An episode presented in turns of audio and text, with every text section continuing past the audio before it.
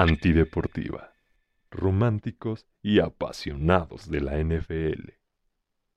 Hola, hola, ¿cómo están románticos y apasionados de la NFL? Buenos días, buenas tardes, buenas noches a la hora que nos escuchen o nos vean. Mi nombre es Tony Ramiro y saludo con mucho gusto a mis amigos en esta vez virtual. ¿Cómo estás, mi querido Pepe Aguilera? Saluda a tus románticos, por favor. ¿Qué onda amigos? ¿Cómo están? Yo aquí con unas pequeñas fallas técnicas, pero ya lo pude resolver. Este, me voy a preparar un café rápido, que yo que sin café no puedo vivir. Pero Muy bien. todo bien. Excelente, están? mi querido Pepe. Excelente. Bien, Tú bien. prepárate tu cafecito en lo que damos esta bella introducción. Mi querido Don Fredo, saluda a tus apasionados, por favor. Mi querido Marco, mi querido Tocayo, qué gusto saludarlos. A nuestros escuchas también, con el mismo gusto de siempre. Otra temporada más, señores. Otra temporada que se acaba de ir. Y aquí estuvimos al pie del cañón. Muchas gracias. Así es, mi querido Fredo, siempre agradecidos con nuestros eh, seis escuchas, con, contigo, mi querido Fredo, contigo, mi querido Pepe, por, pues por permitirnos eh, estar aquí cada semana disfrutando de, la NFL, de este bello programa. Y pues como lo digo, 8 por 8, sin más obertura, vámonos por partes, como dijo el descuartizador. El día de hoy, en conducta antideportiva, después de dar por concluida la temporada 2023-2024 de la NFL con el Super Bowl 58, ¿cuál fue tu mejor y peor momento de la temporada 2023? Si me permiten comenzar, amigos, mi mejor momento sin duda es cuando mis Niners amarraron el primer lugar de la conferencia nacional.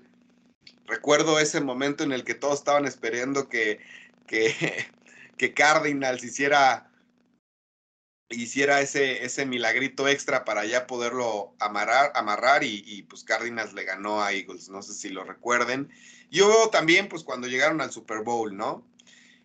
Pero también me quedo con la grata sorpresa que fueron los Texans dura, durante este año. Esperábamos mejoría de este equipo y lo mencionamos al inicio de la temporada, no, al inicio de la pretemporada lo mencionamos, estuvimos charlando sobre los Texans un poco, sobre nuestro Demeco Ryans. Eh, lo dijimos en algún programa en donde creíamos que iba a haber una mejoría, pero nada, nada del otro mundo, ¿no? Sino simplemente iba a empezar este proceso de cambio en, el pensamiento de la franquicia en esta parte de liderazgo y, nada más, pero no, no veíamos cómo este equipo pudiera llevarse la división y mucho menos para llegar al juego divisional, ¿no? Esa es otra de las cosas que, con las que me quedo eh, en lo positivo. En mi peor momento de la temporada, Pudieron haber sido las tres derrotas consecutivas de los Niners, pero me quedo con la derrota ante los Ravens en el día de Navidad. Esa derrota de verdad que me marcó y me dejó un mal sabor de boca. Eh, y después de la terapia que recibí de Pepe Aguilera durante estas dos semanas eh, previas al gran día, previas al Super Bowl, pues fíjense que, que, me quedo tranquilo respecto a, a, esta, hasta, a esta derrota, ¿no? Se, se, veía venir en muchos sentidos, simplemente Don Fredo y su servidor nos montamos, nos montamos en el macho de 49ers, por eso es que no lo puse como, como, ese, como ese mal sabor de boca o como, o como lo dice la, la pregunta, ¿no? Como, como ese peor momento.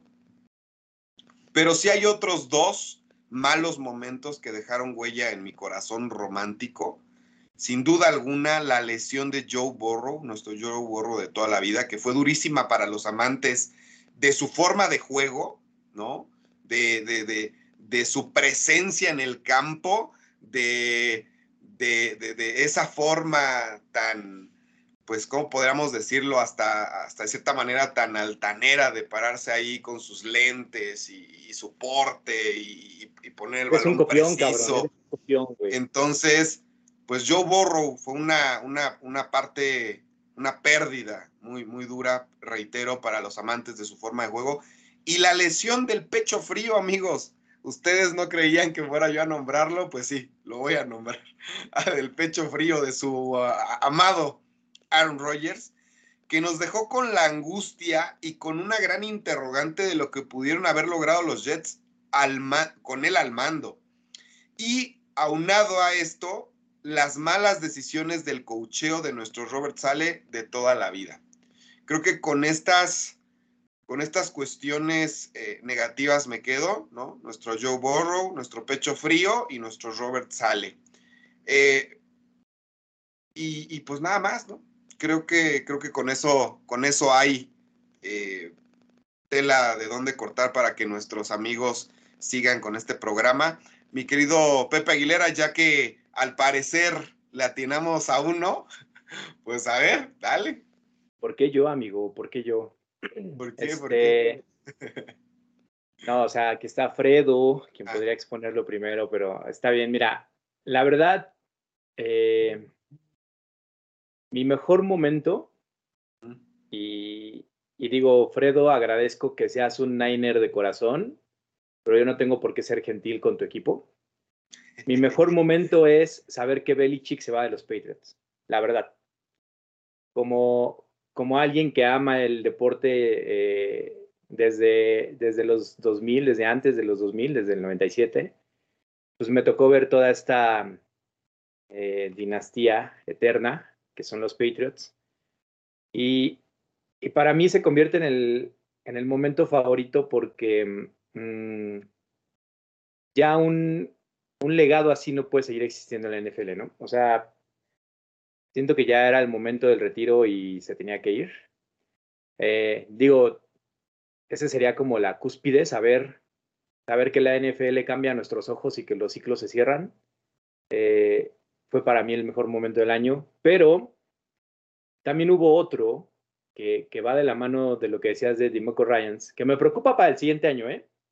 Porque no es lo mismo tener una temporada recibiendo un calendario de cuarto equipo de la división que el calendario de un campeón divisional, güey, ¿no? Entonces, su segundo año va a estar más complicado, pero bueno. En el wild card se da el, el karma, ¿no? Deshaun Watson es eliminado por los Texans y a la par Baker Mayfield avanza al divisional. Entonces, en esta ronda de los playoffs es en donde el karma cobró factura. Baker Mayfield, que fue escupido por los Browns, avanza y su equipo, que lo escupió, se queda en esta ronda a manos de los Texans, ¿no? Quienes los chamaquearon por, por Deshaun Watson. Y pues para mí fue un momento sublime saber que que, como lo decía el meme, ¿no? Títulos divisionales desde 1999, Baker Mayfield 1, Cleveland Brown 0. Entonces, esos son mis momentos favoritos de la temporada. Tratando de dejar un, poco de lado a mis Niners, ¿no? Eh, si me preguntases sobre ellos, y ya voy a dar un tercer momento favorito, fueron esas victorias sobre Dallas y Filadelfia en donde estábamos mandando un statement de que éramos el equipo que iba a llegar al Super Bowl por parte de la Nacional, sinceramente. El Super Bowl se ganó en esa semana contra Filadelfia, de visitante. Eh, ahí toda la liga sabía que el representante de la Nacional para el Super Bowl era, era San Francisco. Y va de la mano con mi momento menos predilecto del año, que fue la lesión de Joe Burrow. Porque así como se acaba el tema de los Patriots con Bill Belichick, ¿no? La dinastía eterna, así como sabíamos que San Francisco iba a llegar a la final de la Nacional, bueno, más bien al, Super Bowl representando a la Nacional, van a decir que estoy tonto, pero en ese momento fue con, la lesión de Joe Burrow que dije, no puede ser, los Chiefs van a estar en el Super Bowl por parte de la americana. Ese fue el momento en el que la AFC quedó abierta de tanta competencia que dicen que había en el momento en el que Joe Burrow se lesiona, la AFC queda totalmente expuesta y abierta. Tan es así que si el MVP de la AFC es Lamar Jackson, no tienes que hacer nada en contra de Patrick Mahomes. Patrick Mahomes va a llegar al Super Bowl. Entonces, ese momento fue determinante. Posiblemente los Bengals no iban a poder hacer mucho porque empezaron mal la temporada, o sea, no iban a poder terminar como un primer sembrado, pero hubiera sido un buen pareo tener a los Bengals y a los Bills tratando de impedir que los Chiefs llegaran al Super Bowl. Con la lesión de Joe Burrow, desgraciadamente, no lo tuvimos. Y pues bueno, eh, ese fue mi momento menos favorito de la temporada, amigos.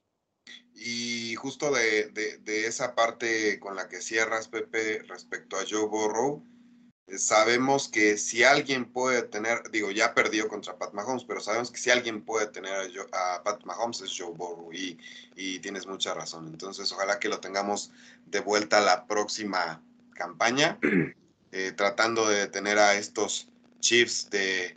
Eh, sí, amigo, perdón que te interrumpa con La derrota de los, con la derrota de los Niners, güey, en el Super Bowl, queda demostrado que a Patrick Mahomes los únicos que lo pueden parar son Josh Allen, con un mejor equipo, claramente, o Joe Burrow. En la nacional no hay quien pare a Patrick Mahomes, güey. ¿Sabes? Entonces, Si a menos que sea Tom Brady en los Bucaneros. Para ver a Tom Brady, pero ya no va a jugar, güey. Claro. Entonces, ¿Mm? Jalen Hurts no lo va a parar. Brock Purdy no lo va a parar. Dak Prescott ni siquiera va a llegar, güey. Matthew Stafford ya va de salida. O sea, güey, en este momento la NFC está a tal nivel de que Kirk Cousins es profitable, ¿no? Eh, profitable. Entonces, quien puede parar a Patrick Mahomes está en su conferencia y Josh Allen no puede solo. Los Chiefs necesitan, si pasan una aduana en playoffs, que sea Josh Allen primero y después Joe, Burrow, no la pasan, güey. Entonces, tenemos nuestras esperanzas en que el siguiente año así sea, con el regreso de Joe Burrow. Así es, así es, mi querido Pepe. Don Fredo, por favor, háblenos al respecto. ¿Cuál es ese momento? El momento sublime. Sí, sí, sí. Realmente le preguntas a un aficionado a los Pats, no, no creo que haya remotamente un, un momento sublime. O sea, yo que me voy más que nada a pasar del otro lado, me da tristeza que Belichick y los Pats hayan arrastrado el prestigio de una fea manera. Me refiero a las derrotas contra Dallas y contra New Orleans de manera consecutiva, incluso perdiendo 34-0 este, de local contra los Saints, contra Dennis Allen. Entonces. contra Dennis Allen, güey, sí. Allen. Entonces, incluso el último partido, nevando, eh, 17-3 contra los Jets, un rival que tenías, que tenías eh, sometido desde hace mucho tiempo, pierdes tu último partido en Foxborough contra ellos. Y la verdad es que sabíamos que el, ciclo se había acabado de Belichick, incluso desde el año pasado, pero este año sí se arrastró mucho el prestigio, se arrastró mucho el prestigio. Creo que se expuso además eh, el nombre de Bill Belichick en la, en la liga y por ende de los Pats. Mi momento favorito, pues no, no es, no tiene que ver con mi equipo, obviamente. Aquí voy a tener que hablar de otras cosas. Eh, mi momento favorito fue el regreso de Josh Allen tras ir 6-6. Me gustó mucho la manera en la que cerró la temporada regular. Sí, sí, me gustó, me encantó lo que hizo Josh Allen en la temporada regular. Eh, me encantó el juego que le hizo Buffalo a, Dallas. Para mí es un clásico por la historia que hay en los 90 entre esas dos eh, instituciones. Y creo que ese es mi momento favorito. no tiene mucho que ver también con, con esa presente temporada pero la contratación de Jim Harbaugh a los Chargers es un equipo que, que, también me gusta. Justin Herbert es un jugador que también me llena el ojo. Y pues sí, yo creo que esos dos momentos, eh, Jim Harbaugh y, y Josh Allen, son mis dos momentos favoritos de la temporada. Yo creo que sí entra Tocayo porque la temporada oficialmente termina el lunes después del Super Bowl, güey. Entonces, todas las noticias que salgan todavía dentro de esas dos semanas, este, bienvenidas. Y, tienes un puntazo porque podemos añadir a Josh Allen y Joe Burrow ahora que Jim Harbaugh va a estar en la misma edición de los Chiefs. Entonces, pueden ser dos corebacks y un head coach, el que ahora intentarán ir por la amenaza de Patrick Mahomes, ¿no? Y los, y los Chiefs. Correcto. Y yo creo que con un coach como Jim Harbaugh ya no solamente podremos eh, hablar de, de, un head coach, sino a lo mejor de, de un buen desarrollo para para este coreback, ¿no? De los Chargers. Por favor, sí. Entonces, pues a ver qué pasa, a ver qué pasa, amigos. Mientras tanto, La luz. la luz ha llegado para iluminar nuestros corazones y mentalidad micro. Una luz que va de los ríos a los bosques, de las llanuras a las montañas, de la geopolítica a las trincheras dominadas por el sonido de los cascos. Aquí está la brújula analítica de los románticos y apasionados de la NFL. Con ustedes, los Pepe Datos antideportivos a cargo de Pepe Aguilera. Dale, Rey. Gracias, mi querido Marco. Los Pepe Datos que traemos hoy son de carácter histórico para nuestros fieles seguidores y que posiblemente no conozcan tanto de la historia de la NFL en cuanto a récords y ciertas estadísticas. En este Super Bowl que tuvimos es la cuarta vez que se enfrentan los Chiefs contra los Niners, eh, siendo Kansas City contra San Francisco. Bueno, perdón, siendo Andy Reid contra Kyle Shanahan. Yo sé que mi querido Fred es un conocedor. ¿Me puedes indicar cuál es el récord en estos partidos, Tocayo? 4-0 a favor de los Chiefs. De hecho, la última victoria data eh, de 22-17 ganaban los, los 49ers a, los Chiefs, ¿verdad? Estaba Jim Harbaugh todavía. Así es. Hace 10 años, en 2014. Fue la última victoria de los, de los Niners ante Chiefs. Es el récord de Andy Reid contra Kyle Shanahan como head coach. El primer partido, recordemos, fue cuando se lesionó Garoppolo, ¿no? Eh, después nos gana el Super Bowl. Después, eh, el año pasado nos violan con Nicole Hartman. Entonces, si les da un flashback, Nicole Hartman en ese partido anotó tres touchdowns. Y pues ahora es quien le da el triunfo a los, a los Chiefs, ¿no? Eh, también para los que nos encanta el debate entre Travis Kelsey y George Kittle por el tema de, de quién es el mejor tight end de la liga, para mí nunca va a cambiar. El mejor tight end, como su nombre lo indica, tight end, es George Kittle, ¿no? Pero, pues ya tres anillos que tiene Travis Kelsey y dos de ellos ganados contra George Kittle, pues creo que ya dejan la discusión un poco fuera de rango solamente los románticos podremos seguir diciendo que, George Kittle es mejor tight end, ¿no? Que, Travis Kelsey, que para mí pues es un receptor gordo, ¿no? Pero bueno, eh, tres títulos de Super Bowl tiene Travis Kelsey. Para quienes son Swifties y piensan que apenas fue el primero que ganó por su novia, no, ya lleva tres. Y George Kittle eh, lleva cero. Y nada más, este no es un pepedato, los pepedatos se quedan hasta ahí, la clara superioridad de los Chiefs sobre los San Francisco 49ers. Hablar de la diferencia rápidamente en mi percepción de Christian McCaffrey MVP. Me estás diciendo que hiciste toda esa inversión en un corredor para solamente lograr irte a tiempo extra. Eh, Raheem Mostert no fue nada diferente. ¿eh?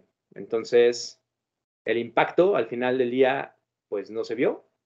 Y todos esos trades que hizo San Francisco después de perder ese Super Bowl contra los Chiefs, subir por Trey Lance y no lograr desarrollarlo, ir por McCaffrey, ir por Chase Young, ir por Hargrave, ir por Randy Gregory, etc., etc., etc., etc., incluso ir por eh, Cardarius Ward, ¿no? De, de los Chiefs, en un síndrome de Estocolmo, ¿no? Traer este al, al esquinero del equipo que nos ganó.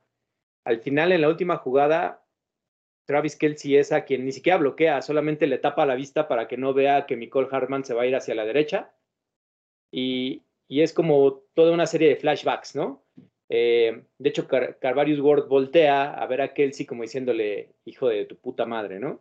Este, todas esas inversiones no sirvieron de nada para derrotar a Kansas City en su peor, en el peor año de Mahomes. Entonces, ahí se los dejo. Y, es todo lo que tenemos para esta ocasión en cuanto a los Pepe Datos. Son Pepe Datos pasados. Para quienes crean que apenas es el primer título de Kansas City.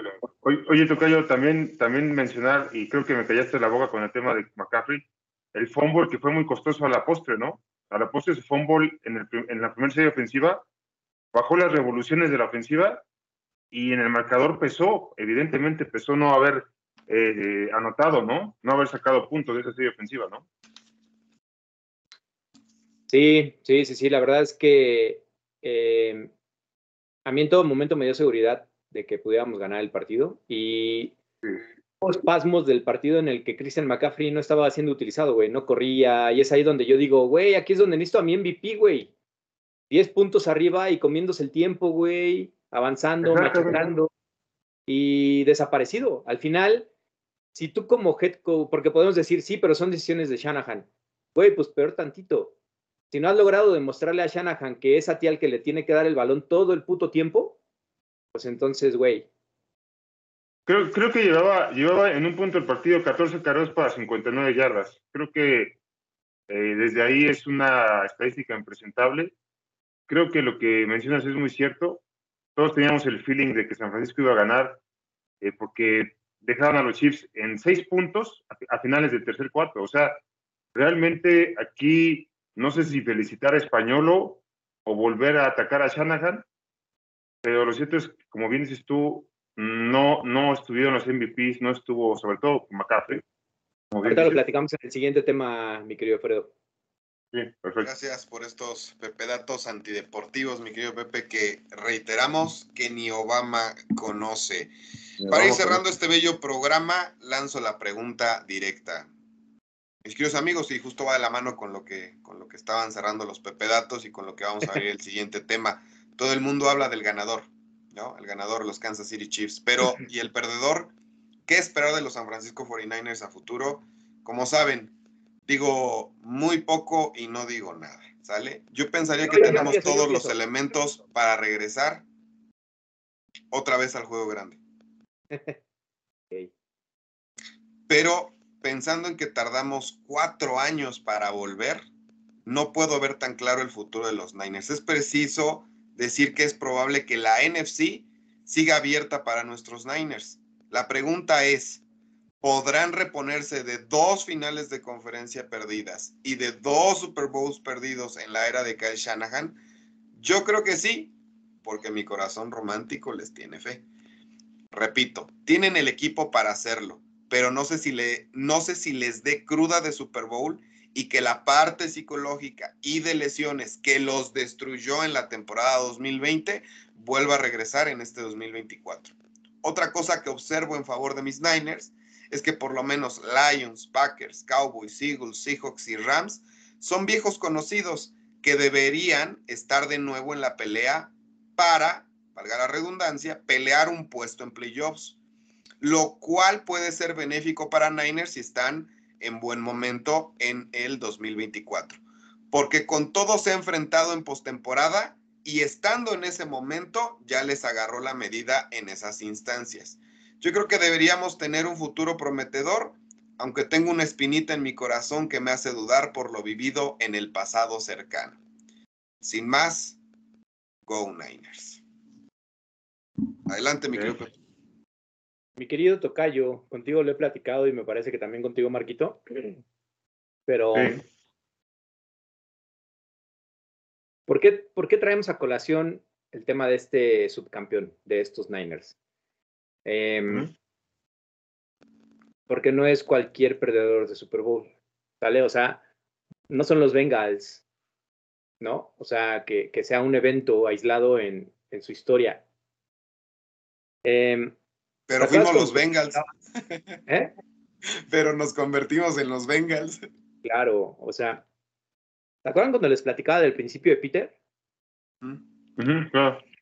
Que nos dice que, que en una jerarquía eh, todo empleado tiende a ascender hasta su propio nivel de incompetencia, ¿no? Claro. Ah, querido amigo, perdóname que te interrumpa. Es que para este tema te quería dar la entrada diciendo Pepe Aguilera destruye nuestras destruye nuestras ilusiones con tu verdad. Así que Sí, amigo, y ya que lo pides, mi verdad es la siguiente. Los Niners no van a van a ganar un Super Bowl con Kyle Shanahan, güey. Ya está topado. eh, ha, llegado al, ha llegado al tope de su, de su coacheo, de su carrera, porque, eh, ok, dices, nos costó llegar cuatro años. No pasa nada, porque en, ese, en medio de eso tuvimos a Tampa Bay que apostó fuerte, ¿no? A los Rams. a los Rams que apostaron fuerte también, cambiando selecciones de primera ronda y demás por traer, por, por traer a, a los galácticos del Real Madrid, ¿no, mi querido Fredo? Sí, Y, y a los Eagles que, que de cierto modo funcionaron igual con su defensiva. Traían a los mejores defensivos que había y se armaron de ese modo.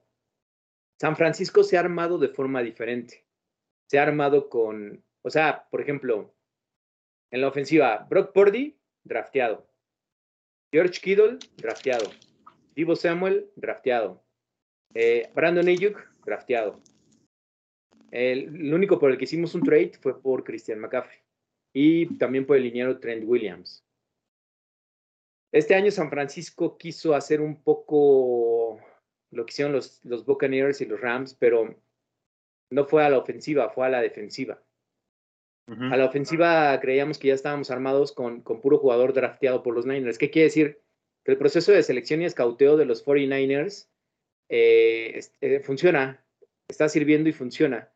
Pero yo creo que este es el año en el que San Francisco deja de ser un destino agradable para los jugadores que quieren ganar un anillo. Es decir, si quieres competir por un anillo, te tienes que ir a San Francisco. Si, si quieres ganarlo, no te tienes que ir a San Francisco. Porque desafortunadamente nuestro cocheo está topado hasta su propio nivel de incompetencia. Kyle Shanahan es el Lamar Jackson del cocheo. O sea, excelente en temporada regular. A diferencia de Lamar Jackson, Kyle Shanahan sí despedazan los playoffs. Pero cuando se necesita que mantenga una ventaja, cuando se necesita que cierre un partido, es hasta ahí, hasta donde él nos da. Bien lo leí en algún momento, no sabe ajustar. Él entrena y ejecuta lo que entrena y si no le sale, se queda con lo que entrena. No sabe decir, ah, ok, lo que entrené no me funciona, voy a cambiar hacia este lado. No sabe. Y, y tan es así, yo te lo digo, que si los Niners quieren ganar un anillo, le tenemos que dar el trabajo de head coach a Bill Belichick y convertir a Kyle Shanahan en nuestro coordinador ofensivo. Decirle, oye, güey, ¿sabes qué? espérate unos añitos de backup en Bill Belichick, puede ser una buena relación. Bill Belichick que está buscando para conseguir el récord. Un equipo competitivo, ¿no? Porque si está en los Patriots, güey, se va a tardar 10 años en llegar a ese récord, güey. Da tres victorias por año. en San Francisco, en dos, tres temporadas lo logra. Ajá. ¿Qué necesita San Francisco? Un head coach que esté acostumbrado a coachear excelencia, güey. Y la excelencia se necesita en playoffs y en Super Bowls. Ajá. Eh, por ahí veo muchas, desde la semana pasada, mucha propaganda con que Kyle Shanahan es el nuevo Andy Reid. Ok, ¿por qué no pensarlo? Y si es así, Andy Reid para ganar se tuvo que ir de Filadelfia. Entonces Kyle Shanahan se tendría que ir de San Francisco y encontrarse a un Mahomes, porque Andy Reid tuvo, digo, para mí, no es, no es tema de este podcast, pero si me lo preguntan, gracias por preguntármelo, chicos. Te lo preguntamos. En la disputa Andy Reid y Bill, y Bill Belichick, para mí es mejor head coach Andy Reid. Y me explico. Andy Reid llegó a finales de conferencia con Donovan McNabb. Andy Reid llegó a playoffs con Jeff García. Andy Reid llegó a playoffs con Michael Vick. Andy Reid llegó a playoffs con Alex Smith.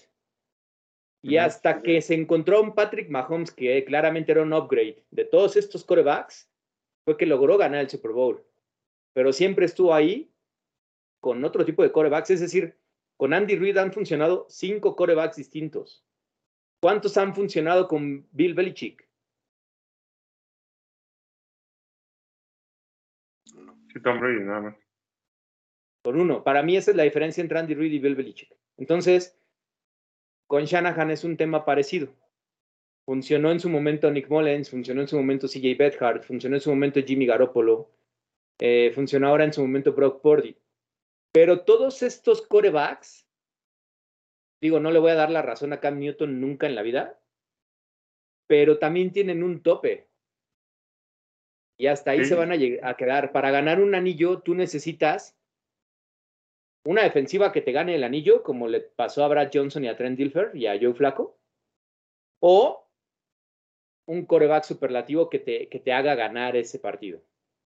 Por ejemplo, eh, un Joe Burrow, un Josh Allen, o sea, que no, les no han tenido la oportunidad de hacerlo porque se han topado en su conferencia con el, con el prime de Mahomes, ¿no? Sí, sí. Pero Josh Allen y Joe Burrow los colocas en cualquier momento de la historia y llegan a un Super Bowl y lo ganan. O sea, se, se quedan en la, en la parte de, de Peyton Manning, de Aaron Rodgers, güey, con un anillo mínimo, ¿no? O dos. Eh, esa es la desgracia para ese tipo de corebacks. Pero en la nacional, ahorita que comentabas, Marquito, todos los rivales a los que nos hemos enfrentado y los hemos ganado, yo decía en mi análisis, em, en, un grupo de apuestas que tengo, que todo el mundo estaba con San Francisco. Y el error en el análisis para mí, el error principal en el análisis de todo el mundo, inclusive mi querido Fredo, lo escuché por ahí, y yo decía, qué barbaridades están diciendo, güey. O sea, todo el foco era en, este San Francisco no es el mismo al de hace cuatro años. ¿No? Ok. Y mi pregunta era, güey, ¿y tú crees que Kansas City es lineal, güey? O sea, el Kansas City hace cuatro años no tenía ningún anillo, güey. Ahorita tiene dos. El Mahomes de hace cuatro años, güey, era más arriesgado. Ahorita ya es un mejor coreback, más trabajado, más pulido, güey. Ya sabe qué decisiones tomar en qué momento, güey. Entonces, todo el mundo se centraba en Brock Purdy es mejor con Garópolo y ahora sí va a tener chances San Francisco de ganar. Ok. ¿Y Mahomes de 2024 no es mejor que el Mahomes de 2020? ¿Andy Reid del 2024 no tiene más experiencia que el Andy Reid del 2020? ¿Por qué pensamos que Kansas City es lineal, güey? Y ahorita en lo que tú comentas, Marquito, ¿por qué pensamos que la NFC va a ser lineal, güey? No podemos comparar sí, claro. eso porque, porque los equipos de la NFC van a crecer, güey. Y desgraciadamente, mientras la NFC estuvo aquí y San Francisco aquí, güey, solamente llegamos a dos Super Bowls y los perdimos. Ahora la NFC va a estar aquí y San Francisco aquí. Quién sabe si volvamos a llegar, güey. Yo considero que sí vamos a volver a llegar. Pero una de dos. O es sin Brock Purdy o es sin Kyle Shanahan. Juntos hemos llegado hasta nuestro máximo nivel de incompetencia. Y eso es todo lo que tengo que decir, señores. Los San Francisco 49ers no van a ganar un Super Bowl con Kyle Shanahan como head coach. Gracias, mi querido Pepe. Don Fredo, por favor, inspíranos para cerrar este tema. Caray, siempre hemos hablado de. Digo, estamos muy calientes, ¿no? Todo, todo el mundo está muy caliente por, por el hecho de que acaba de pasar el Super Bowl. Hay muchas eh, tendencias positivas y negativas que en su momento vamos a desmenuzar cuando ya, ya pase toda esta calentura. Yo creo que sí le doy el punto a Tocayo en esta ocasión, como en muchas otras, le concedo la razón, en el sentido de que Brock Purdy tiene su límite, cabrón. Y me encantó lo que dijo el podcast pasado. No puedes desafiar al equipo de la década, al equipo de la dinastía, con Mr. Irrelevant, güey. Nos encanta la historia de la Cenicienta, nos encanta el último drafteado. Ok, está bien, está muy bien. Y mi respeto es porque llevaste a, a dos corebacks poco movibles, poco playmakers a, a, dos Super Bowls, que es el caso de Jimmy G y Brock Purdy. Mis respetos para, para, la, para el trabajo que hizo la institución, la franquicia de los 49ers. Pero a la hora de matar o morir, pues Brock Purdy no lo hizo. Jimmy Garoppolo no lo hizo. Y del otro lado tienes un cabrón que es un superdotado, que, es, que está, ya está en la discusión del mejor de la historia. Ya incluso mucha gente lo pone en, en la discusión del mejor de la historia, a pesar de tener 28 años y solo tres anillos. Ya lo, lo es, es para mucha gente. Lo es, lo es, lo es. Incluso, incluso también para mí, porque tiene una, una, un estilo de juego único. Tiene, tiene ese, esa eh, hambre insaciable de seguir ganando. Y está en una institución y está eh, eh, con tipos que, que, se lo permiten. Porque, vaya, Mahomes ganó anillos con Nicole Hartman, con Sky Moore, con Kadarius Tooney. Digo, quítale a Travis Kelsey, que, Justin Watson, quítale a Travis Kelsey, que es un All Pro en ese entendido. Por todos los demás wide receivers, digo, güey, creo que suena más Nico Collins, ¿no? De los Texans, que un Sky Moore. Sin embargo, el cabrón ganó anillos con, con, todo ese cuerpo de receivers que te digo. O sea, ganó, ganó anillo con Rashid Rice, güey, que es su año de novato. No hay, no hay un adjetivo, como lo he hecho muchas veces en mi columna, que pueda describir lo que es Pat Mahomes. En ese entendido estamos. Pero regresando al tema de los 49ers, sí, la verdad es que me desesperó mucho el partido cuando San Francisco iba ganando 10-3, cuando se acuerdan que interceptan a Mahomes en, en, en, el inicio del tercer cuarto. O sea, güey, no sacaste nada de eso. O sea, no sacaste nada de eso, no mataste a, a los Chiefs. O sea, eh, lo que me encabronó fue el, que el plan siguió siendo el mismo, güey. El plan siguió siendo el mismo. Entrena, güey, lo que entrena, no ajusta, güey. Exactamente, exactamente, o sea, güey. Y, lo, y, lo, más cabrón del asunto es que despeja, despeja Kansas City, se equivoca el equipo de, este, de despeje y con eso Kansas City da la vuelta, güey. O sea, todo lo que dominaste, todo lo que, todos los sacks que tuviste, la intercepción, todo el plan de juego defensivo que hizo San Francisco hasta ese momento de la equivocación de, del despeje, valió madres con el pase de Mahomes a, a, a Valdez Scantling, que por cierto es otro, es otro wide receiver que, que ponemos en, en, en, esta discusión. Increíble. Ese es el más popular, güey. MBS es el más popular. MBS es el más popular. Un güey que, que lo estábamos matando porque dropeó contra las águilas, ¿no? En un, en un lunes por la noche. Entonces, vaya, o sea, cuando, cuando San Francisco tuvo que haber matado como dice Tocayo, con McCaffrey, con los reajustes de la ofensiva, no lo hizo. Y, tú ves la cara de, de, Mahomes, de Kelsey, que incluso empujó a Andy Reid, ¿no? De, de, los Chiefs, no estaban a gustos porque San Francisco estaba planteando un buen juego, ¿ves? Entonces, más que darle, eh, porque sí le voy a dar mérito a Chiefs, obviamente, creo que este Super Bowl lo pierden los, los 49ers, amigos, porque llegas al tercer cuarto, al final del tercer cuarto, con solo seis puntos permitidos de la ofensiva de Pat Mahomes, y no puedes anotar 20 para matarlos o 17, carajo, mano. O sea, eso es lo que pasó. Para mí, Brock Purdy, pues no es el tipo que te va a llevar a ganar un Super Bowl y, y, y más enfrentando al mejor quarterback de la historia, cabrón, que es para Mahomes. Sí, tocayo. Otro punto que, otro gran error, bueno, no gran error porque no lo vi des, desperdigado por ahí, güey, pero en lo particular, cuando estaba haciendo mi análisis, y ahorita que tocaste el tema de Mister Irrelevant, que sabes que yo no lo toco, porque para mí, el draft de la NFL es como entrar a la UNAM, güey.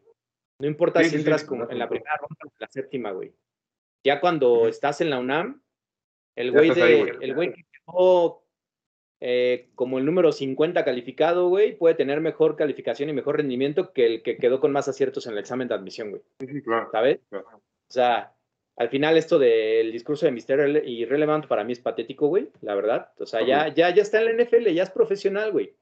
¿Qué vas a hacer, güey? Seguir comparándolo como Mr. Irrelevant contra Baker Mayfield, que fue de primera ronda, no lo vas a hacer, güey. Ya son dos jugadores que tienen nombre y apellido propio, güey, y se les tiene que evaluar y analizar como lo que son, no como lo que fueron tomados, güey. A ver, te pregunto, mi querido Marquito, ¿recuerdas en qué ronda del draft fue tomado Jalen Hurts? En la primera, ¿no? No, güey, en la segunda pero su rendimiento te hace dudar, güey, de que es un jugador de primera ronda. Y al final nadie está diciendo toda la vida, el jugador de segunda ronda, Jalen Hurts, el jugador de segunda ronda, Jalen Hurts, güey, no mames.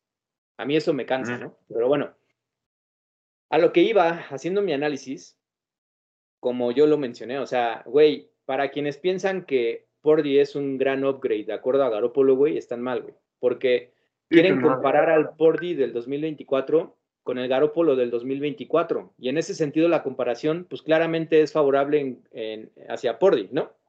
Pero la comparación real era Pordy 2024 con, contra Garópolo 2020.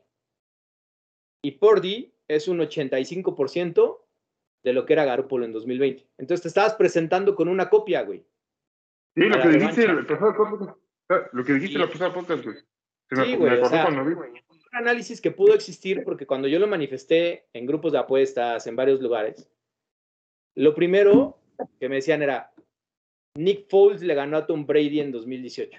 Entonces, ese anillo de Nick Foles, güey, con las Águilas en contra de Brady y los Patriots, le va a hacer mucho daño a los análisis futuros, güey, porque sí. cuando tú eres objetivo, dices, güey, no mames, de un lado están Andy Reid y Mahomes, y del otro lado están Shanahan y Pordy, güey.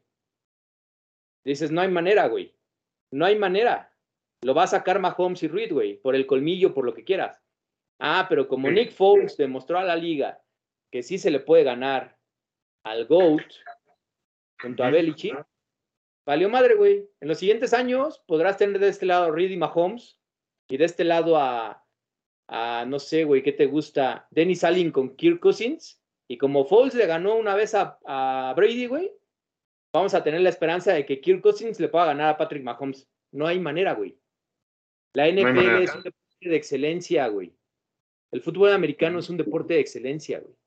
Y lo que ayuda a Purdy, de acuerdo con otros corebacks, es que Purdy jugó sus cuatro años de- del colegial, güey. Es que Purdy ha sido un ganador en la- a, a lo largo de su carrera en el sentido de que sí tiene sangre el tipo. Sí, claro. Llegas a la NFL y te estás topando con güeyes como Josh Allen, como Joe Burrow, como Patrick Mahomes y pues en Iowa State, güey, posiblemente eras el, número- el número uno, güey. O dentro de tu conferencia del college, de las 10 universidades, eras top 2, güey, top 3. Pero en la NFL son 90 corebacks, güey, en el que todos son competentes, en el que a veces ninguneamos a corebacks como Andy Dalton, como Sam Darnold, pero se nos olvida que alrededor de la nación, güey, son mil corebacks, güey, entre universidades, preparatorias y demás, y que solamente son 90 tipos los que tienen la oportunidad de jugar en el profesional, güey. Y ni siquiera son mil corebacks, güey, son más, güey, porque estamos hablando de que son alrededor de 300 universidades en programa de División 1, eh, por 5 o 6 corebacks cada una, más las División 2, más el college, más el high school y demás. Tienes un chingo de corebacks que andan por ahí. Incluso Joe Montana tenía un hijo, ¿no? Y que no figuró, güey. Es muy difícil llegar a ser coreback de la NFL, güey. Y dentro de la misma NFL, es muy difícil ser de la élite, güey. Entonces, en tu análisis, desgraciadamente, Nick Foles le hace mucho daño a los análisis futuros. Porque como él ganó un Super Bowl en 2018, güey, ahora ya cualquiera va a poder romantizar con que un coreback mediano va a poder llegar y ganar el Super Bowl, güey. Como dices. Y para mí era claro, güey, la historia de Mr. Irrelevant, ahí se acababa, güey. Con el hecho de haber jugado un Super Bowl, ya ganó, güey, ¿no? Y se me olvidó pasarles este pepedato, amigos, pero se los comentaba. San Francisco se ha presentado en sus últimos tres Super Bowls con tres corebacks que ni siquiera tienen 30 partidos iniciados en la NFL. Colin Kaepernick. Jimmy Y Brock Purdy, güey. Güey. no mames, te enfrentas a un Joe Flaco que llevaba las, las postemporadas y a Mahomes que, que es el Baby Goat o como le quieran llamar. No hay manera de que con corebacks, con menos de 30 partidos iniciados, sin esa carnita de la alta competencia, güey, puedas ganar un partido de estos o cerrarlo. Porque como bien dice nuestro querido em, Marquito, em, podemos ser románticos con eso, pero al final no iniciar 30 partidos en esta liga, ni siquiera, y poder ya estar en un Super Bowl, es una muy bonita historia. Pero Sí, que se concrete con un título, solamente Nick Foles, que tuvo 25 inicios en toda su carrera y tuvo un anillo, güey. Les digo, Nick Foles y su victoria en el Super Bowl, ¿qué fue? ¿47, Tocayo? No. Super Bowl 52. Contra Tom Brady y los Patriots. Ah, ok. Sí, Super Bowl 52. Ujú. esa victoria de Nick Foles y los Eagles en el Super Bowl 52 va a cambiar mucho la percepción siempre hacia el lado romántico de los analistas, güey. Y ok, una vez que suceda está bien, pero la excepción no hace la regla, güey. O no queramos convertir la excepción en una regla, güey. De que siempre que se presente un Mister Irrelevant a jugar contra un coreback que tenga dos anillos, va a poder ganarle, güey, güey. Desde ese momento decías, van a ganar los Chiefs, güey. O sea, Yo, yo, yo creo que sí. Yo, pero quien ejecuta y quien lleva la batuta de esa ofensiva no tiene la experiencia que se requiere en estos juegos. Yo, yo- yo- claro, claro, y, y eso es lo que te digo, o sea, creo que aquí tampoco voy a culpar del todo a Brock Purdy porque Brock Purdy está Jugó muy diseñado, bien, muy bien. sí, por eso te digo, está diseñado para llevar a cabo un, un, un playbook que, que, que ejecuta normalmente con, con la ofensiva de los 49ers, y si, y si tú te das cuenta, no se equivocó, a lo mejor hay imágenes, repeticiones de ves que Ayuk en la última serie ofensiva del, del overtime estaba solo, pero, No, no le pero mandan nunca. no le va a ver nunca. O sea, güey, a lo que voy es, caray, yo no sé, yo te voy a decir una cosa, yo creo que Steve Español ganó este Super Bowl, porque Chiefs estuvo jodido a la ofensiva casi 45 minutos, pero Steve Español lo permitió a Mahomes y a la ofensiva de los Chiefs que en cualquier momento te dan un latigazo para regresar al partido, güey. Así de fácil, güey. O sea, fue Sí, Steve Español. Y un- una última cosa, Tocayo, dices, y decimos, no vamos a satanizar a Brock Purdy, no, nunca, güey. La verdad es que jugó No, muy no, bien. no, no, la verdad, no. Hizo lo que tenía que hacer, güey. Me dio la chingada. diferencia entre tener a un tipo como Mahomes y tener a un tipo como Pordy? Bueno, bueno, bueno. No, no, no. O sea, siendo deportivamente objetivos, güey. ¿Te Sí, acuerdas de la última jugada, justamente esa donde estaba Ayuk solo, Marquito, que era un tercera y cuatro? Sí, Que Christian McCaffrey no bloquea a Chris Jones. Sí, sí. Ok, ¿tienes la imagen mental Sí, de sí, la tengo, la tengo. Ok, regálame la imagen mental de Patrick Mahomes en ese cuarta y uno, güey, para seguir teniendo la serie viva, güey. Claro. Sí, sí, sí. Claro, De acuerdo, de acuerdo. Con. Purdy, güey, no vas a hacer una jugada como la de Kansas City en cuarta y uno, güey. No, no, sí. No le vas a dar el balón para que corra, güey, como si no pasara nada, güey. Así es. Esa es la diferencia Sí, entre claro. tener un... o sea, Josh Allen sí te convierte esa jugada, güey. Joe Burrow sí te convierte esa jugada, lo hemos visto. Tipos como Brock Purdy, como Garoppolo, güey, como Kirk Cousins, tú mismo como head coach, ni siquiera en tu playbook les vas a desarrollar esas jugadas, güey. Y es ahí Claro, güey. No, Claro, donde un quarterback de esas condiciones te limita, güey, porque tú solito en la mente como head coach limitas tu playbook a decir, Claro, no, esta ni la pienso con este güey. O sea, claro. mientras que Y no los estamos- tipos Tienen una serie de jugadas que no mames, güey. Sí, claro. Y, y no estamos, como dices, como dices Tocayo, no estamos criticando, ni mucho menos a Brock Purdy. Lo hizo bien, lo hizo bien, pero al final Steve Español lo tenía bien estudiado. La defensa de los Chiefs sabíamos cómo venían jugando, venían sacando juegos de Buffalo, de Baltimore, parando a Tua Tagovailoa en playoffs. Sabíamos que habían enfrentado a quarterbacks de más calibre y habían sacado el partido. Aquí lo que pasó es que no importa que Mahomes estuviera jodido 45 minutos, güey. También la ofensiva de los Niners estuvo jodida, güey, o no capitalizó, o no mató a estos cabrones, güey. Y en un, en un, te repito, en una equivocación de equipos especiales, güey, los pinches Chiefs dan la vuelta, güey. O sea, así, así de rápido fue el, desenlace eh, final para los Niners. Y creo que no quiero meter aquí eh, eh, a la sopa, ni mucho menos a la discusión, pero por ejemplo, ese inicio que tuvieron los Chiefs lo pagaron contra los Bucaneos, güey. Pero porque los Bucaneos tenían un, un equipo plagado de ojetes, güey. Su, Shaquille Griffith, eh, Shaquille Barrett, perdón, Shaquille Barrett que vino de Broncos a, a los Bucaneos, Devin eh. Antonio Brown, Gronkowski, güey, Leonard Fournette, tenía, tenía- tenía una camada de Tom Brady, güey, tenía una camada para darles en la madre, güey, al inicio lento de Mahomes, güey, así de fácil, güey. Si San Francisco hubiera tenido un elenco como el que les digo, les ponen su madre, güey. Gana, gana, incluso mucha gente está diciendo, cabrón, si tuvieran otro tipo de ofensiva, estos güeyes estarían apaleando a los Chiefs. Porque seis puntos, seis puntos en 45 minutos de la ofensiva, tú dime que no haya un equipo ojete como el que te, te acabo de decir, de los bucaneos. Te destroza, güey, te destroza, güey. ido 27 a 6, güey, entrando al último 27 a cuarto. 6, no importa, no importa que se equivocaran los equipos especiales, güey, no pasa nada, güey. 27 a 13, güey. Siguiente ofensiva, otro, otro gol de campo y vámonos, güey. Esa es lo que voy, es la gran diferencia, güey. Y creo que Tocayo, la, la, me encantó lo que dijo. No puedes, o sea, para presentarte, para enfrentar a un posible bicampeón, güey, tienes que tener a un Aaron Rodgers o a un Tom Brady, güey. Ajá. Tienes que tener, tienes que tener a esos cabrones, güey, para pensar en que va a ser una venganza, güey. Porque cuando Chile estaba a punto de ser bicampeón, pues se presentó Tom Brady, Gronkowski, Antonio Brown, Leonard Fournette, este, Shaquille Barrett, este Su, güey, que es un pinche jugador pandilleros. güey. Sí, o sea, se presentaba una bola de ojetes, güey. Que, que venían de chingarse a Rogers en Lambo, a Brice en, en el Superdome. O sea, esa fue la gran diferencia, güey, para parar un cabrón, o para parar, que si bien es cierto, todos dicen que, que los Chiefs no tuvo línea ofensiva en este Super Bowl, ok.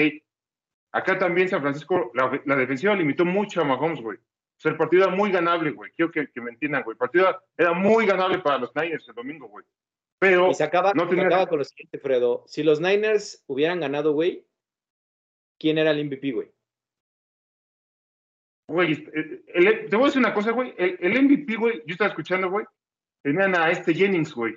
Al factor X, Exacto, güey. güey. Exacto. O sea, si tu MVP iba a ser Jawan Jennings, entonces ¿de qué estamos hablando, güey? ¿De qué, de qué estamos hablando, cabrón? O sea, ¿de qué, de qué Va a chica ser estamos hablando, recepción de touchdown, güey. ¿De qué estamos hablando, güey? Güey, exactamente, cabrón. Exactamente. Es, es la gran diferencia, güey. Porque la defensiva, te repito, estuvo, estuvo perfecta, güey. Est- Estuvieron trayendo a, a Mahomes a pan y agua, güey. Pero a, a la, a la hora de que Brock Purdy tenía que matar, a la hora de que McCarthy tenía que matar, a la hora de que digo, de que ellos, de que quiero, tenían que aparecer, güey, no aparecieron, güey. Y me dirás lo que tú quieras, güey, pero no, no aparecieron, güey. Hicimos un resumen del Super Bowl y la pregunta más bien iba orientada hacia qué esperar de este equipo. Yo digo que no ganan un Super Bowl con Shanahan. Eh, Marquito, pues comentó que la ventana sigue abierta, sobre todo por la experiencia que ya tenemos enfrentando a la NFC. ¿Y tú qué comentas, Fredo? ¿Cuál es tu statement en cuanto al futuro de ¿Cuál los es mi- 49ers? mi- mi final statement? Que esto es un proceso, que yo, yo siempre he sido de procesos. No, no voy, no voy a, no estoy caliente por el Super Bowl, ni voy a, ni voy a, despotricar porque acaba de pasar el Super Bowl hace dos días. No, güey, no soy de esos. Creo que es un proceso, güey. Es un proceso interesante, es un proceso que, si bien no ha culminado en el anillo, han estado tocando la puerta constantemente.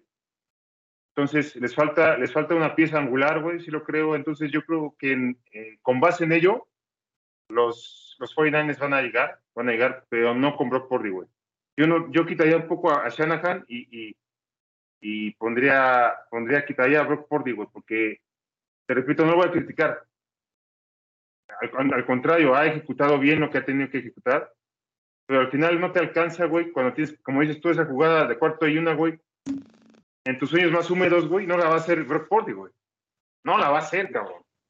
Y no es por él, güey, sino porque tú como head coach nunca le vas a dar la confianza, güey, porque conoces No, al güey. tipo y sus limitaciones. Y ya para, para cerrar, nada más decirles que hace, dos, hace tres semanas les dije, el siguiente partido de Detroit va a ser el partido en el que las cuartas oportunidades de Dan Campbell se le muestren en la jeta. Se dio.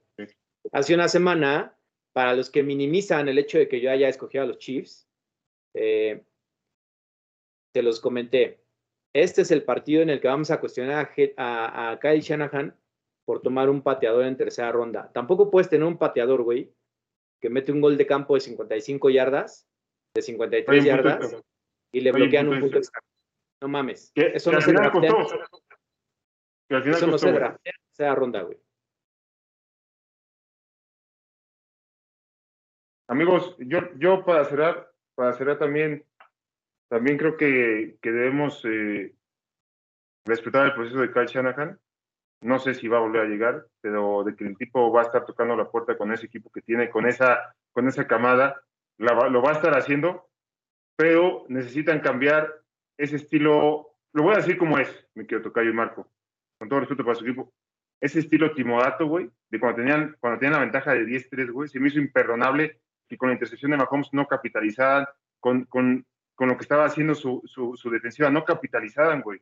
Entonces es imperdonable, güey. O el partido lo ganó Steve Españolo, güey. El partido, en este Super Bowl, el tercer anillo se lo dio, más que Andy Reid, se lo dio Steve Españolo a Patrick Mahomes, güey. Y así se debería de llamar el, el podcast, güey. Steve Españolo ganó el Super Bowl, güey. Niners, güey, salvo yo, están llenos de timoratos y románticos. Y aquí tienes a uno enfrente, cabrón. Es una cultura Vámonos, que aquí espantan, mis queridos amigos. Mi querido. Don Fredo, por favor, despídase de sus románticos, ya que tiene micrófono, si no, esto va a ser dos horas. Ya nos va a escuchar. No, no importa que. Yo sé que Temo nos está escuchando, güey. Eso es lo más importante. Amigos, les mando un fuerte abrazo. Go Pats. No sé qué, no sé qué pueda, qué pueda hacer ese, ese, ese dicho, pero Go Pats. Mi querido Pepe Aguilera, a partir de hoy dejo de ser Niner. Me quito la, quito la camisa es más de una vez. Cálmate, José Ramón Sí, sí. Yaca. A ver, a ver, a ver, a ver, a ver, güey. Este es momento histórico, ¿eh, güey. Este momento es histórico. A ver. ¡Oh! ¿What the fuck? Ya, Lo hizo, güey. Lo hizo, güey. Lo hizo, güey. acabó, dejo de vestirme de Niner el día de hoy. ¿Sale? Güey. Mis queridos amigos, vámonos. Saludos a el maestro Bricio, saludos a Temu, saludos a Conchita, saludos a Carla, saludos a Gaby, saludos a Dulce, a todos los que nos escuchan, este, nuestra querida Paloma, Brisín, Ivonne, este, Alfredo's Pizza, unas muy ricas pizzas, espero que de pronto sea sponsor de, de nosotros. Eh, muchas Gracias. gracias por habernos acompañado en esta temporada. No fue el Sí. final feliz que Marco y yo hubiésemos querido, pero los análisis no faltaron y siempre tuvieron aquí el pick correcto. Solamente es que lo quisieran escuchar. Gracias por esta temporada y nos vemos la siguiente semana hablando de cositas que, que sé que les van a gustar. Cuídense mucho. Cuídense mucho, Ah, mis queridos amigos. Vámonos que aquí espantan. Todo tiene su final. Nada dura para siempre. Les recordamos nuestras redes sociales. Nos encuentran como Conducta Antideportiva en Facebook, YouTube, Instagram y TikTok. Este último a cargo de nuestra querida Paloma Boiso con su sección anti-popcorn. Además, nos encuentran como C Antideportiva 1 en el ex Twitter. ¿A cargo de quién? De nuestro querido Don Fredo. Por último ¿Qué? Recordarles que en Conducta Antideportiva Gaming, pues llegó a su fin esta temporada, pero estaremos de vuelta en el mes de agosto para la pretemporada 2024, siguiendo a los Ravens y los 49ers. Como es tradición, recuerden, casi nunca pasa y cualquier parecido con la realidad es mera coincidencia. A nombre de todo el staff de Conducta Antideportiva, se despide el más romántico de románticos de la NFL y de este bello programa, Tony Ramiro. Gracias, muchas gracias y hasta la próxima. Adiós, amigos. Gracias.